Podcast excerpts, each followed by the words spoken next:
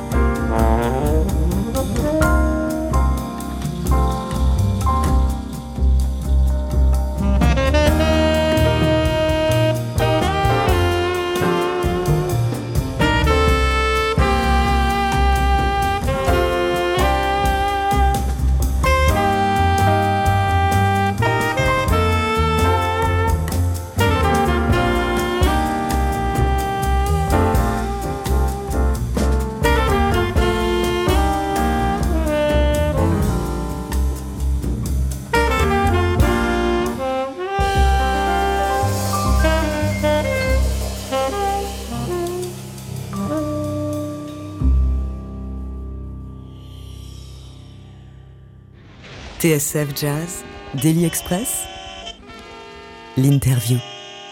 Avec à notre table aujourd'hui le batteur et percussionniste Xavier de Cendre Navarre. Vous venez de sortir Xavier un disque qui s'appelle Impulse, tout qu'on pourra découvrir en concert d'ici quelques jours. Ce sera mercredi à Paris dans le 20e au studio de l'Ermitage. Que vient-on d'écouter en extrait? On vient d'écouter Grass Valley, qui est un morceau que j'ai composé, qui fait référence en fait à une vallée particulière au nord de la Californie, qui est un endroit extrêmement sauvage et assez préservé, où il y a une nature qui est très puissante et qui donne beaucoup d'émotions. Valley. Ah, il y a euh, dans le livret euh, de l'album une citation de Khalil Gibran euh, en exergue qui dit ceci La musique, c'est le langage de l'esprit. Elle ouvre le secret de la vie, elle apporte la paix, elle abolit les conflits. La musique, c'est bien plus que de la simple musique, c'est bien plus qu'une sensation de plaisir procurée à celui qui l'entend. C'est évidemment plusieurs choses à la fois. C'est évidemment, moi je suis pour euh, le plaisir et procurer plaisir et bonheur. Je pense que la musique en fait partie. En même temps, il y a des questionnements qui sont liés à des formes musicales et des formes esthétiques. Et en troisième, je pense sans, sans, sans mettre d'ordre d'ailleurs hein, dans, dans, dans, ces trois euh, façons de dire les choses par rapport à la musique. Mais je pense qu'en effet, la musique permet de connecter les peuples, connecter les gens, et que si on s'écoutait musicalement, il n'y a, y a, même pas besoin de, de, de, parler la même langue. On parle une langue musicale et on se comprend tout de suite. Ça, pour les musiciens, ça c'est extraordinaire. Et pour les peuples de culture qui s'échangent justement leur culture musicale, là on peut aller aussi très très loin dans la compréhension des uns et des autres et peut-être éviter de se taper sur la gueule. Quel monde avez-vous souhaité euh, rassembler sur ce disque Impulse 2 euh, dans lequel on, peut entendre énormément de choses, énormément euh, d'influences? Et des réminiscences de l'Inde par exemple dans ce qu'on vient d'écouter. Vous nous disiez pourtant qu'il a inspiré ce titre par euh, une vallée californienne. Donc il y a beaucoup de choses en même temps. Absolument, il y a beaucoup de choses. J'ai déjà voulu réunir les mêmes musiciens pour continuer l'expérience du premier album Impulse. Et euh, ce qui fait un peu ma particularité ou ma marque de fabrique d'une certaine façon, c'est les percussions. Je suis avant tout percussionniste et les percussions, on va les trouver bah, dans tous les autres pays du monde, dans toutes les autres régions du monde. En effet, que ça parte de l'Inde à la Corée en passant par euh, le Burkina, le Brésil ou le Cameroun ou voire euh, Cuba. Euh, voilà, tous, tous ces endroits-là ont développé des cultures de percussion extrêmement fortes et très singulières. Et moi, tout mon plaisir, c'est d'utiliser et de comprendre ces cultures et ces modes d'expression et les intégrer au jazz qui sont une qui est une forme musicale dans laquelle on peut faire des mélanges absolument extraordinaires. on va revenir hein, sur cette dimension Xavier de Sandre Navarre mais juste une précision. Qu'est-ce qui vous a donné envie ou plutôt donné le sentiment que l'aventure euh, n'était pas terminée euh, avec euh, Stéphane Guillaume, Émile Spani et, Stéphane Kéréki qui étaient les mêmes musiciens que sur l'album précédent. Absolument. Moi je tenais beaucoup à enregistrer une, à nouveau avec cette équipe-là pour euh, continuer le voyage qu'on nous avons commencé ensemble. Mais de quelle manière vous permet-il de voyager, euh, ces trois musiciens en particulier? Alors, euh, comment dire Stéphane Kéréki, si je pourrais qualifier chacun des musiciens, c'est un petit peu ça la question. Euh, il est très lyrique et en même temps c'est un pilier. C'est euh, en tant que contrebassiste, je précise, Stéphane Kéréki est le contrebassiste de l'orchestre. Il a un grand savoir harmonique, ce qui lui permet d'aller un petit peu partout. Et en même temps, rythmiquement, il est extrêmement stable. Et ça, c'est indispensable pour la musique qu'on joue, qui est beaucoup basée sur le groove malgré tout. Euh, Stéphane Guillaume, lui, traverse un peu, euh, comment dire, euh, tout un tas de, de, de, mondes musicaux et il joue de plein d'instruments différents. Donc, ce qui m'intéresse aussi dans le jeu de Stéphane Guillaume, c'est les textures et les différents instruments qu'il va utiliser. Et là, notamment, j'ai demandé de jouer de la clarinette basse, ce qui ouvre en même temps un champ de perception et des couleurs musicales. Après, on a le Émile Spani qui, lui, c'est un phénomène. Enfin, je, c'est véritablement un phénomène. Je connais pas un pianiste euh, comme Émile qui, euh, qui a cette ouverture d'esprit, ce savoir-faire, ces connaissances harmoniques, ce, ce jeu rythmique aussi. Enfin, voilà. Donc, je disais, il faut absolument continuer avec cela, qui apportent tant de bonnes choses à cette musique, qui sont en plus, ils sont en plus ravis de la jouer ensemble. C'est le, le- le- le seul contexte dans lequel Stéphane Guillaume, euh, Stéphane Kéréki et Émile Spanis se retrouvent. Et ils s'apprécient euh, énormément, ils sont donc ravis que j'ai monté cette équipe-là. Euh, L'album précédent, euh, il était sorti il y a 6 ans, euh, en À peu près, oui. 2014. Ouais. Que s'est-il passé et de quelle manière le groupe a vécu entre ces deux moments, Xavier de Sandre Navarre? Alors entre ces deux moments, il y a eu beaucoup de concerts, euh, qui et donc je remercie d'ailleurs tous les endroits où nous avons pu jouer. C'était assez euh, merveilleux et magnifique.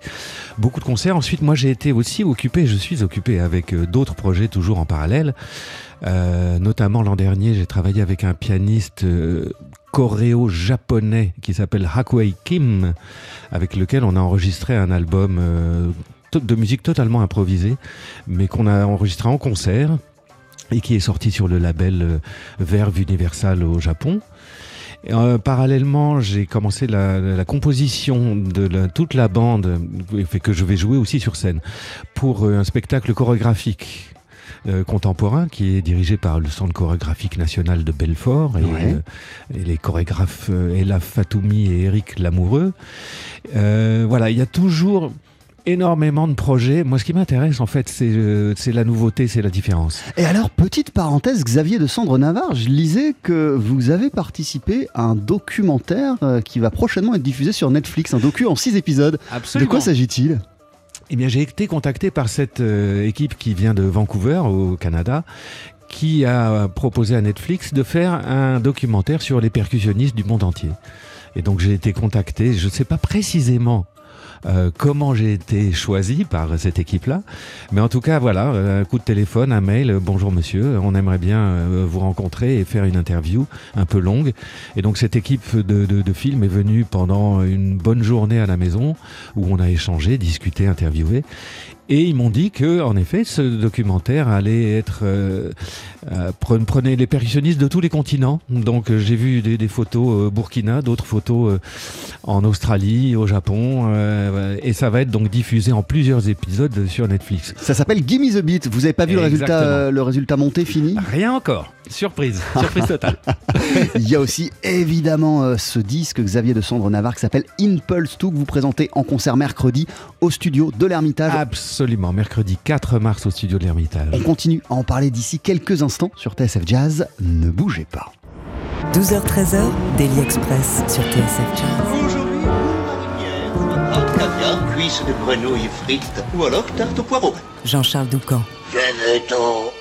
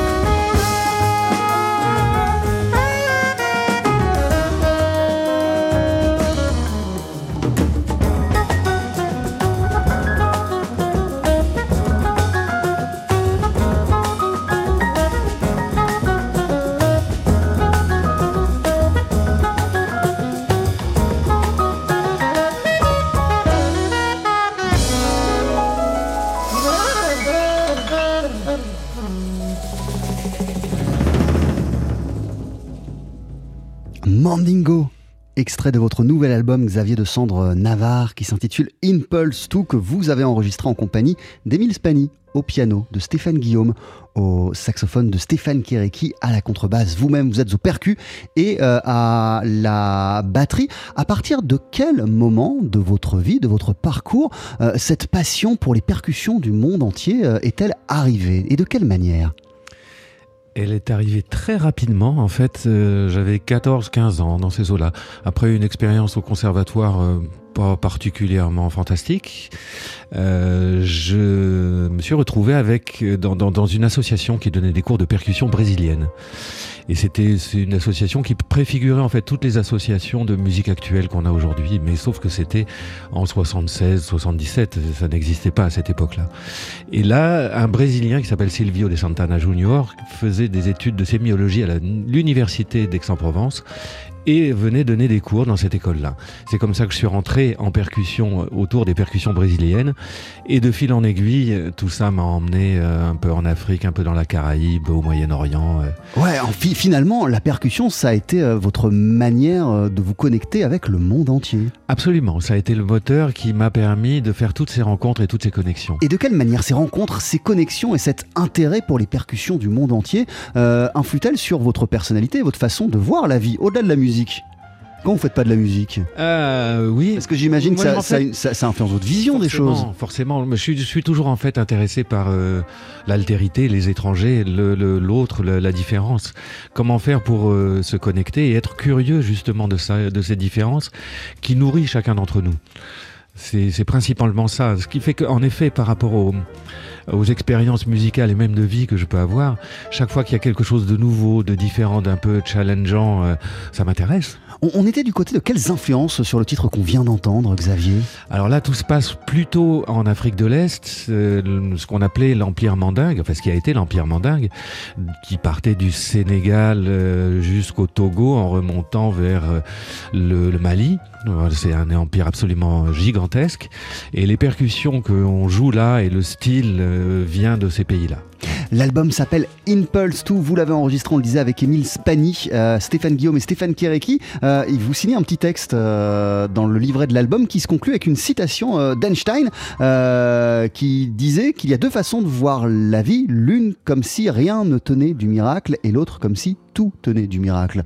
Vous voyez la vie comment vous? Absolument. Moi, moi, je pense qu'il faut être émerveillé et croire euh, en, en la magie de la vie, tout simplement. Mais du coup, euh, ça se retranscrit comment euh, musicalement L'émerveillement? Et L'émerveillement. comment on ça- fait pour ne pas que cet émerveillement nous quitte? Euh, trouver la fraîcheur et faire en sorte que les conditions dans lesquelles on travaille soient toujours euh, euh, fraîches. C'est-à-dire, euh, les enregistrements doivent être dans, dans un endroit plutôt agréable. Euh, le premier jet ou le deuxième jet, il faut pas qu'on se mette à trop réfléchir. Et je pense à ce que le, le, le fait de laisser une pensée libre donne une influence assez libre à, au bagage qu'on possède déjà. Si quand on est un jeune musicien, en effet, ça peut être compliqué, mais quand on a déjà 20, 30, 40 ans d'expérience, euh, faut, faut laisser aller. Il y a un- c'est marrant, il y a un batteur euh, américain à une époque, je crois que c'est Paul Motion qui disait avant 50 ans, faut pas faire du jazz parce qu'après 50 ans, on n'en a plus rien à faire. et il y a un côté lâcher prise comme ça qui me semble extrêmement important dans la musique et aussi dans la vie. Merci beaucoup. Votre album s'intitule Impulse 2. Vous êtes en concert mercredi soir du côté du studio de l'Ermitage à Paris dans le 20e pour le présenter. À très très bientôt Xavier de Merci Navarre. beaucoup Jean-Charles. Merci d'être passé nous voir.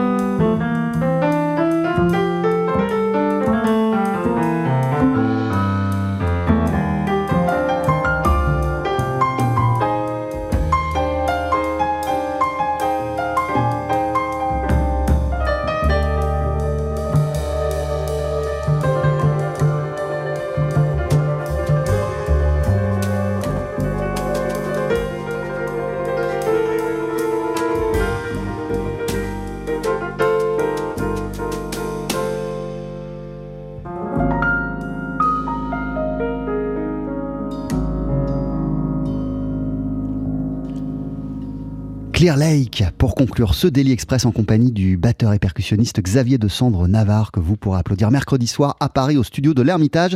Il célébrera en concert la sortie d'Impulse 2, c'est son nouvel album.